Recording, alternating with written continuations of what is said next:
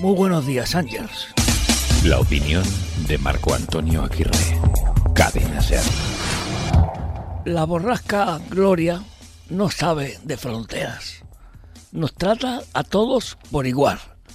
Cuando deja caer el agua o mueve mucho las olas, no se fija ella si, si lo hace en Cataluña o en Andalucía.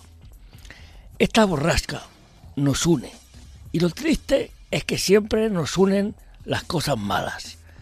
Esta mañanica de miércoles no quiero yo hacer bromas ni chascarrillos, como a veces hago.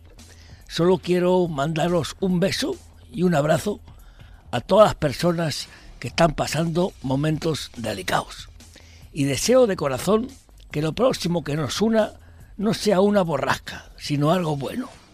Que lo bueno también tiene que unirnos leches y no solo las borrascas.